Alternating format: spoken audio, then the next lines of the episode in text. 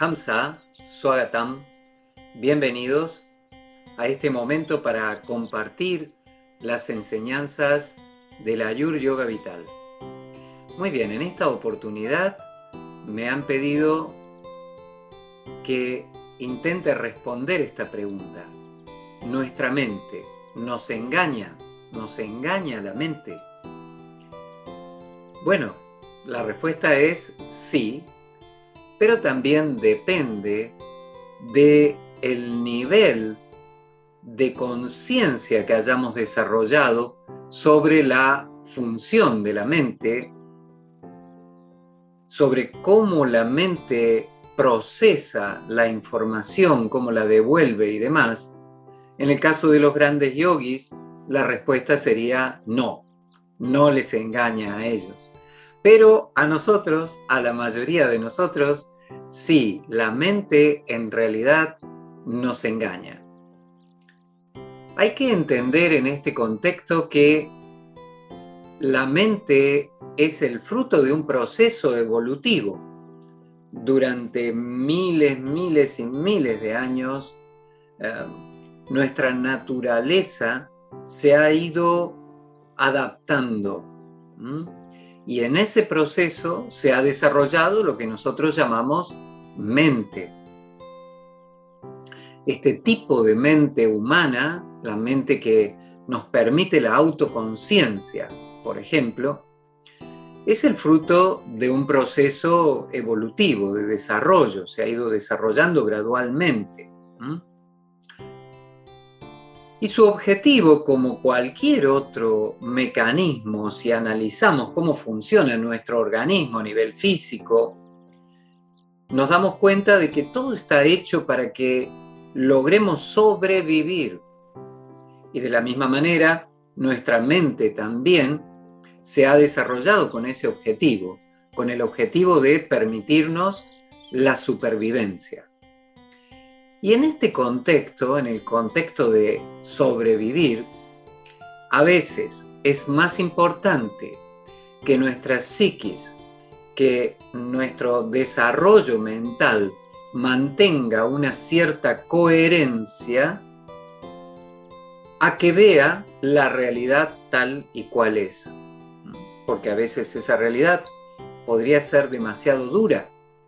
Entonces, o no estar acorde a nuestras búsquedas, podría frustrarnos también, o a nuestras expectativas. Entonces, en ese contexto, muchas veces nuestra mente ajusta cosas, cambia, adecua, nos va como eh, satisfaciendo lo que nosotros creemos que son nuestras necesidades se va acomodando a lo que nos conviene. El mundo real es menos importante que el mundo que necesitamos. Tomen en cuenta esta frase. He dicho esto, ¿no? En cierta instancia esto va cambiando, esto depende del momento del desarrollo de nuestra conciencia. Hay un momento en el que ya no podemos vivir más de ilusiones, en el que tenemos que realmente asentarnos en la realidad. Eso es lo que necesitamos. Pero hasta que eso ocurra, bueno, pasa lo otro. Nuestra mente nos engaña, rellena, por ejemplo, los recuerdos, los cambia, los ajusta, los rellena. Pensemos, por ejemplo, en cuando hacemos algo y nos sale bien. Hacemos algo, nos sale muy bien ¿Gracias a quién ha sido esto? Por supuesto, a nuestra habilidad para resolver las situaciones. Ahora, ¿qué pasa cuando hacemos algo y no nos sale tan bien? ¿Qué ha pasado aquí? Bueno, seguramente empezamos a pensar esto ha sido porque el universo no me favorecía. Esto ha sido porque eh, mis compañeros no me han acompañado en esto esto ha sido porque mi familia no ha hecho lo que tenía que hacer. esto ha sido porque la economía, porque la política, inmediatamente empezamos a lanzar la culpa hacia afuera. Este es un mecanismo natural de la mente, es un engaño, pero es un mecanismo natural de la mente para protegerse.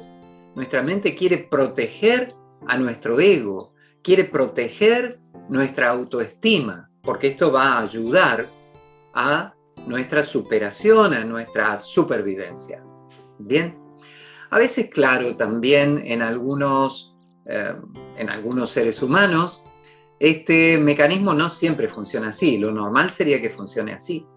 Pero en algunos seres humanos que a veces están en una condición, por ejemplo, de muy baja autoestima, es al contrario, esto que he dicho ocurre todo al revés. Cuando hacemos algo bien, asignamos el valor de eso a los demás.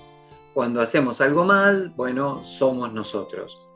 Si nuestra autoestima es excesivamente baja, este efecto se revierte. De todas maneras, incluso en esa situación, sigue siendo un mecanismo de supervivencia. Sigue siendo un mecanismo que es el que nosotros creemos que nos va a ayudar a eh, sobrevivir, un mecanismo de dependencia que creemos nos va a ayudar a sobrevivir.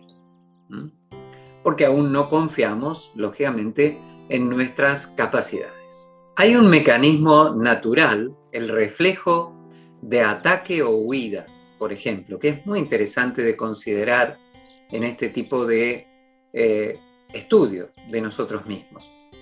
Este reflejo de ataque-huida es muy antiguo para los seres humanos y tiene que ver, bueno, con que cuando el ser humano se sentía en peligro, amenazado, tenía estas dos opciones que naturalmente surgían como un reflejo. Frente a un peligro, salía corriendo o frente a un peligro, atacaba para sobrevivir. Bien, este reflejo se manifiesta aún hoy en muchísimas situaciones, muchas más de las que nosotros nos damos cuenta o creemos. Por ejemplo, cuando tenemos que abordar una situación, por ejemplo, empezar a llevar adelante un hábito que sabemos que es saludable para nosotros. Por ejemplo, actividad física. Entonces, ¿cuántos de ustedes han dicho, bueno, a principio del próximo año voy a comenzar a hacer más actividad física. A principio del lunes, el lunes por ejemplo, el primer día de la próxima semana, voy a empezar con una dieta saludable para mí. ¿Por qué no ahora? ¿Por qué el lunes? ¿Por qué a principio del próximo año? ¿Qué condición podría ser más favorable el día lunes que otros días? ¿Está bien? Aquí hay una clara eh, acción del reflejo de ataque o huida. En ese caso, frente a una situación que nosotros pensamos que va, no es un peligro, pero sí es un peligro para nuestras estructuras actuales, para nuestro status quo, para la manera en la que estamos en ese momento, nuestra configuración de ese momento. Entonces, decidimos, más vale huir, ¿Qué sería huir? Voy a empezar el lunes. Por supuesto, el lunes eh, tendré otra vez, me enfrentaré a esto y ganará nuevamente la huida y diré, empezaré el próximo lunes. Bien, la lucha, el ataque, la lucha, sería abordarlo ahora. Ahora es el momento, me doy cuenta ahora, lo abordo ahora. A partir de este momento, cada vez que piensen de esta manera, noten, desen cuenta, háganse conscientes que están siendo engañados por la mente a partir de este reflejo. No es real, es un engaño. Si aún así quieren participar del engaño, participen pero conscientemente en el engaño. Nosotros pensamos que somos personas racionales, que tomamos nuestras decisiones principalmente a partir de la razón, de la lógica, de lo que tiene que ser hecho. Pero la mayoría de las veces no es así.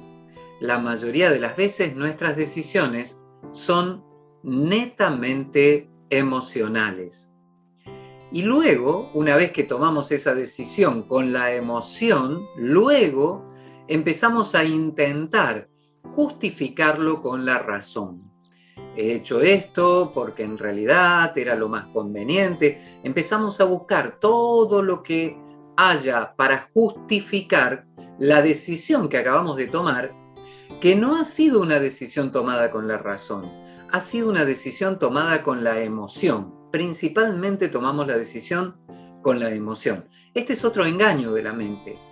Uno luego se justifica a tal punto de creer que la, acción que llevó adelante está totalmente justificada, porque elegimos centrarnos en aquellas cosas que den soporte a la decisión que tomamos y no ver todas aquellas otras cosas que están en contra de la decisión que hemos tomado. Ese es otro engaño muy importante de la mente.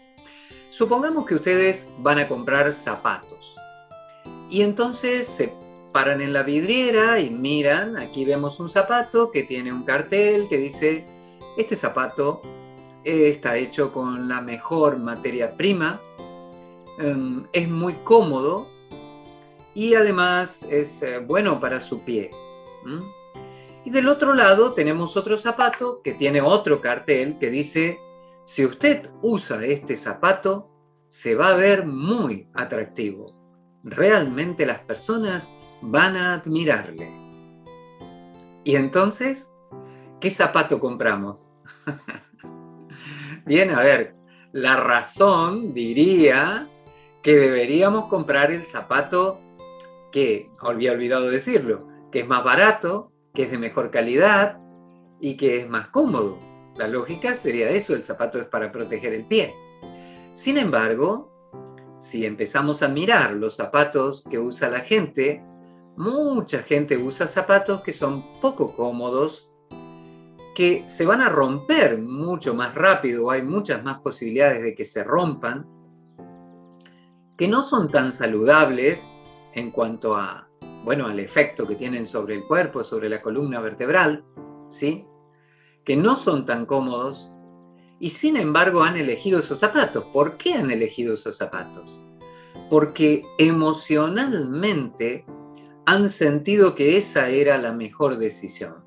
Luego, seguro, seguro tu mente lo va a intentar justificar de mil maneras, va a encontrar la manera de hacerte creer que esa fue tu mejor decisión. Aquí tenemos otro típico engaño de la mente. En realidad, los yogis hablan de Maya. ¿Qué es Maya? Maya significa ilusión. Ellos dicen, vivimos en un mundo de Maya. ¿Y qué significa eso? ¿Que este mundo no es real? ¿Es, es este un mundo ilusorio?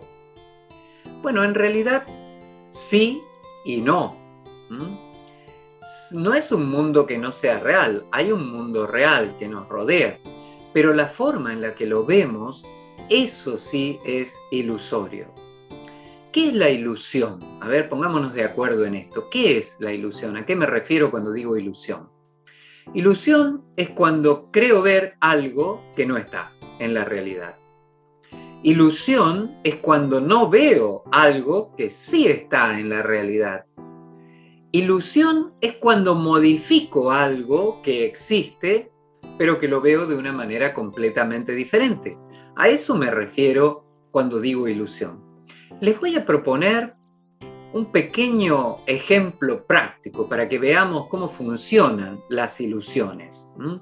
Porque ustedes podrían decirme, ¿cómo que no veo algo que está? Si está, debería verle. Esto es imposible. Lo que está, lo veo. Bueno, muy bien, veamos a ver si esto es tan cierto. Vamos a hacer lo siguiente, vamos a colocar las manos en este mudra. Mudra es un gesto, un hasta mudra un gesto de manos. Este gesto de manos, este mudra, tiene como objetivo lograr el centrado, lograr la estabilidad. Lo practicamos los yogis habitualmente. Voy a extender mis brazos hacia adelante completamente, ¿sí? completamente extendidos. Los brazos hacia adelante, los voy a poner aquí, los dedos a la altura de mis ojos. Y ahora voy a cerrar mi ojo derecho. He cerrado mi ojo derecho. Y voy a mirar mi dedo índice derecho. Con mi ojo izquierdo que está abierto, miro el dedo índice derecho. Fijo la mirada en el dedo índice derecho. Sin sacar la mirada de ahí, noten como la mitad de su dedo izquierdo, de su dedo índice izquierdo, ha desaparecido, no se ve, ha desaparecido directamente. Muy bien. Pruébenlo y fíjense qué impresionante este acto de magia que acaba de ocurrir. Acaban de hacer desaparecer un dedo. De la misma manera, nuestra mente se las ingenia. Este es un efecto más de tipo óptico, pero que sirve para el ejemplo. Nuestra mente se las ingenia para hacer desaparecer las cosas que podrían llegar a desestabilizar nuestra psiquis, para no verlas. Y esto lo hace todavía de una manera más consistente cuando vamos a los recuerdos. Cuando vamos a bucear en nuestros recuerdos, mm, rara vez nos acordamos exactamente de todo. Entonces, ¿qué hace nuestra mente? Rellena las partes que no recuerda, simplemente las rellena.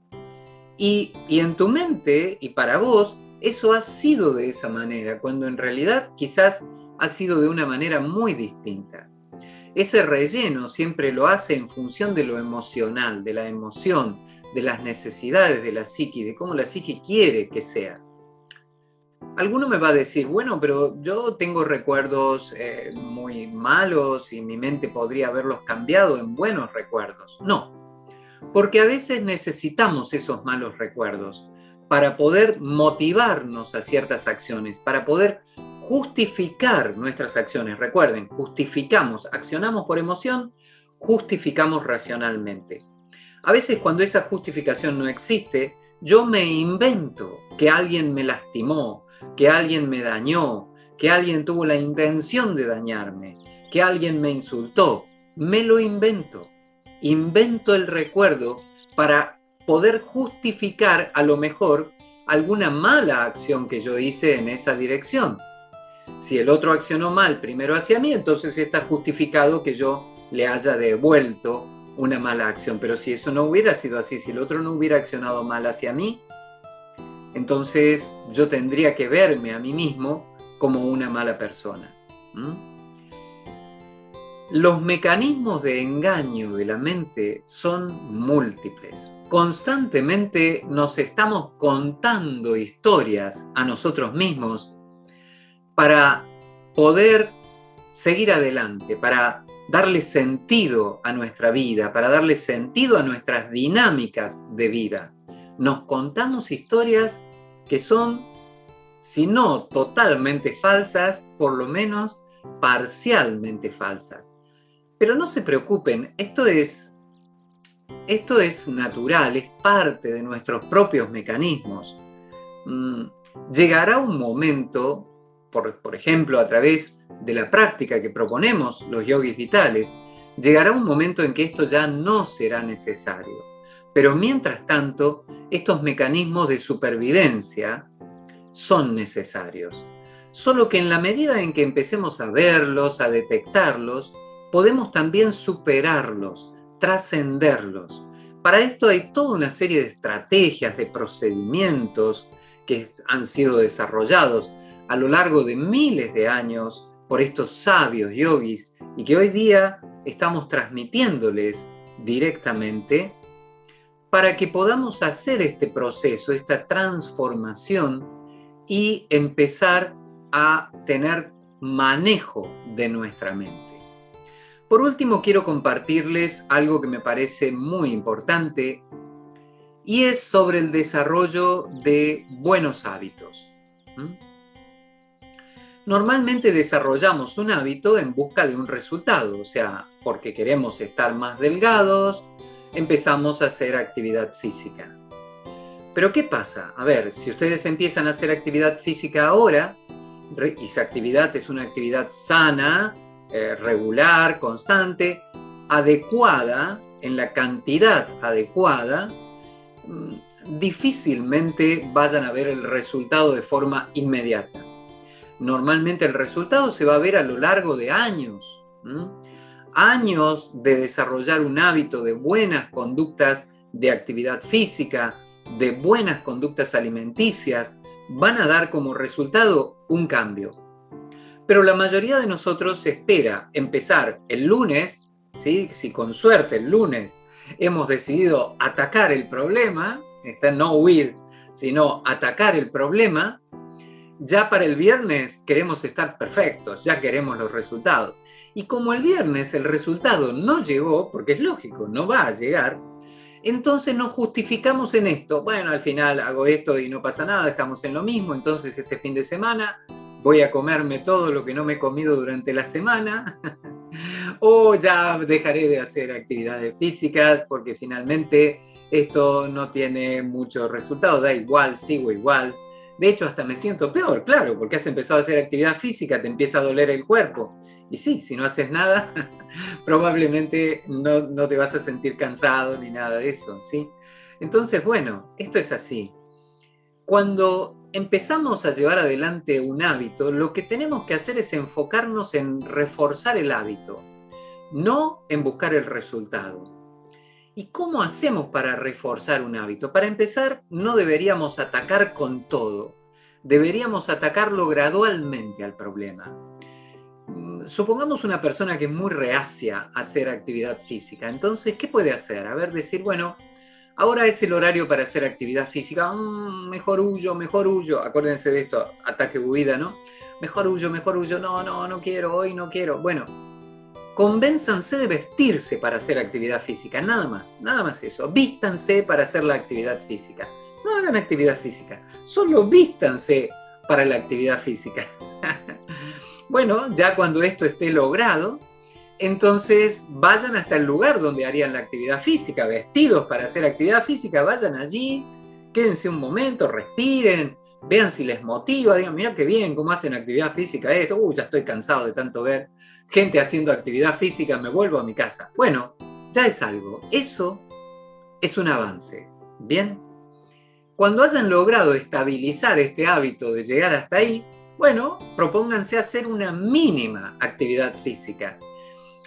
Y algo muy, pero muy importante, y después de lograr lo que se han propuesto, ya cuando se han vestido, desen algún gusto, hagan algo que sea saludable, por supuesto, ¿sí? hagan algo que sea bueno para ustedes. Permítanse un momento de descanso, un momento de relax, leer algo que les guste, mirar algo que les guste, jugar algo que les guste, pasar un tiempo con algo o con alguien que aprecien y siéntanlo como una recompensa, ¿sí?